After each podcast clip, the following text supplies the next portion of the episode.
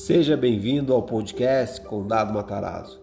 Aqui falarei da amada joia do Alto da Serra, da famosa, da gelada, da gastronômica, da Suíça brasileira, do Jardim do Brasil e daquela que já foi eleita A, com o melhor clima do mundo. Ou seja, sim, vamos falar de Campos do Jordão.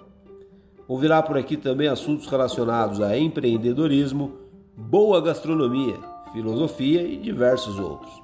Eu sou o Bruno da Mata, empresário do ramo hoteleiro, corretor de imóveis, estudante, ursão da montanha e agora podcaster e também nerd. Esse é o terceiro episódio da série História de Campos do Jordão.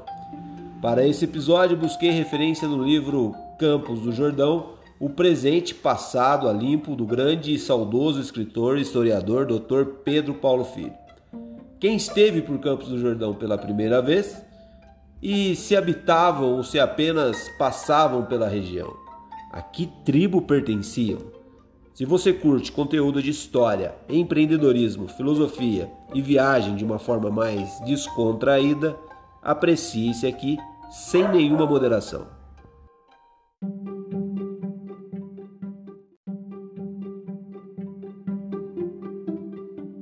A presença indígena na Mantiqueira. Se você caminha de Capivari em direção ao Itapeva, olhando a paisagem da Pedra do Baú que vai ficando às suas costas e depois segue em direção ao Horto, contornando pelo rio Caiambora, você sente que está numa região fria, exuberante por seus acidentes geográficos e por suas matas serranas. Poderia ter sido um dia habitada por índios, apesar de poucos historiadores locais terem mencionado o fato. E, se você pensar melhor a respeito dos nomes que surgem pelo caminho descrito acima, Capivari, Itapeva, o Embaú e o Canhambora, como também o Sapucaí e outros nomes de língua tupi, concluirá que pode ter existido ou, no mínimo, passado por nossa região as mais diversas tribos formadoras da grande nação indígena. Foi a partir desta sugestão de nomes que o historiador Pedro Paulo Filho iniciou há anos seus trabalhos de pesquisas para comprovar a presença indígena em Campos do Jordão e conseguiu. Além dos nomes, Pedro Paulo Filho contava no início de seu trabalho com a informação da existência de um cemitério indígena ou talvez de escravos, na região do Charco, divisa entre Minas e São Paulo. Canivete na Serra. Em meias pesquisas que realizamos sobre Campos do Jordão, relembra Pedro Paulo, encontrei um artigo publicado em 1940 no Campos do Jordão Jornal, no qual Otávio Bittencourt escrevia sobre índios de forma afirmativa Junto às bandeiras que subiram a serra em direção à região eurífera de Minas, pesquisador detalhista imbuído de uma curiosidade toda especial pelo assunto, Pedro Paulo Filho, começou a juntar recortes de jornais e revistas, e pesquisar em arquivos e desvendar mapas e escritos antigos. Nesta busca, ele constatou que os mais renomados historiadores falam de uma expedição narrada por Antônio Canivete, no qual Martim Correia de Sá, filho de Salvador Correia de Sá, governador da capitania do Rio de Janeiro, comandava 700 portugueses e 2 mil índios guaianazes contra os tamoios, que se encontravam em batalhas violentas. O professor Paulo Pereira dos Reis em Indígena do Vale do Paraíba, depois de fazer referência à expedição de Canivete, também mencionou a presença de poires ou puris e tamoios que, expulsos do litoral, se refugiaram no local denominado Paraíba Uereobe, ou, segundo Teodoro Sampaio, Paraíba Ireoba que significa nascentes do Paraíba. Qual tribo?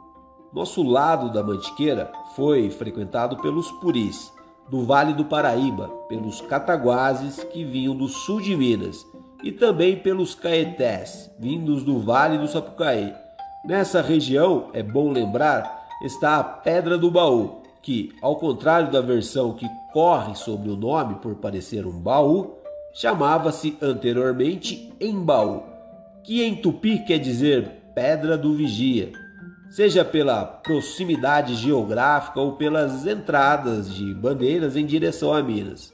Os índios tiveram presentes em Campos do Jordão e na região e ao seu redor. Não se justifica a versão de que os índios teriam evitado a região de Campos do Jordão por causa do frio ou da altitude, contesta Pedro Paulo Filho.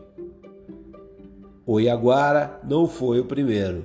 Dois outros autores Capistrano de Abreu e João Ribeiro, fazendo remissão a trabalho de Gentil de Moura, que trata dos roteiros das bandeiras na Mantiqueira, afirmam que, dentre as várias gargantas da região, duas possuem interesse histórico, utilizadas pelas bandeiras para alcançar Minas Gerais, especialmente a região eurífica de Itagiba. Com base nesses estudos, Gaspar Vaz da Cunha, o Oiaguara, que esteve em Campos do Jordão em 1703, não foi o primeiro homem que pisou em terra jordanense, diz Pedro Paulo Filho, mas quem esteve por Campos do Jordão pela primeira vez. E se habitavam ou se apenas passavam pela região, a que tribo pertenciam?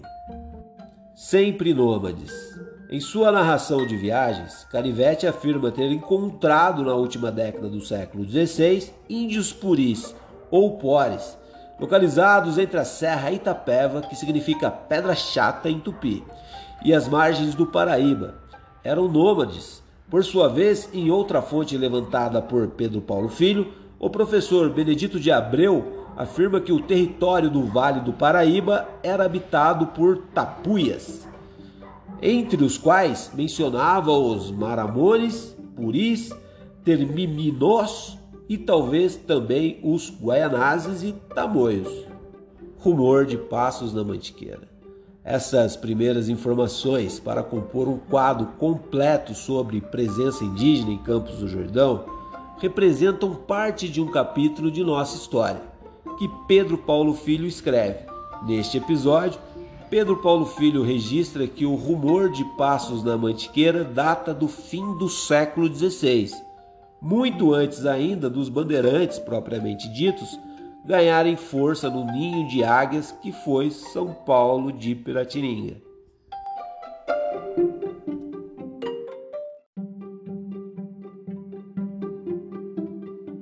Meu querido hóspede, estamos trabalhando por você para entregar o melhor conteúdo da cidade e região. Nossa intenção é sempre entreter e informar. Temos diversas ideias de como apresentar a nossa magnífica cidade. Peço que considere acompanhar o nosso conteúdo. Caso tenha alguma pergunta, sugestão ou até mesmo correção quanto ao que disse aqui, por gentileza não hesite. Compartilhe comigo o seu ponto de vista. Todo o conteúdo que verá por aqui veio de algum lugar foi aquele site da cidade, site do IBGE, aquilo que sempre ouvimos por aqui ou até mesmo aquele livro de nossa região. Abordaremos aqui diversos assuntos, desde história da cidade, cultura Matarazzo, gastronomia, pontos turísticos e diversos outros. No final, quero que saiba que sou muito grato por esse tempo que dedicou a nós. Um forte abraço e até a próxima visita.